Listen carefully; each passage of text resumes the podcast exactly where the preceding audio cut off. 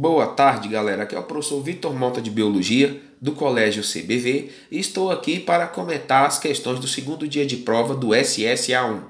A sétima questão, ela trata especificamente do assunto de histologia animal voltado para a parte de tecido nervoso, onde há uma breve introdução sobre células gliais, sobre neurônios e a questão buscava extrair do aluno a capacidade dele associar os tipos de células gliais com a sua respectiva função.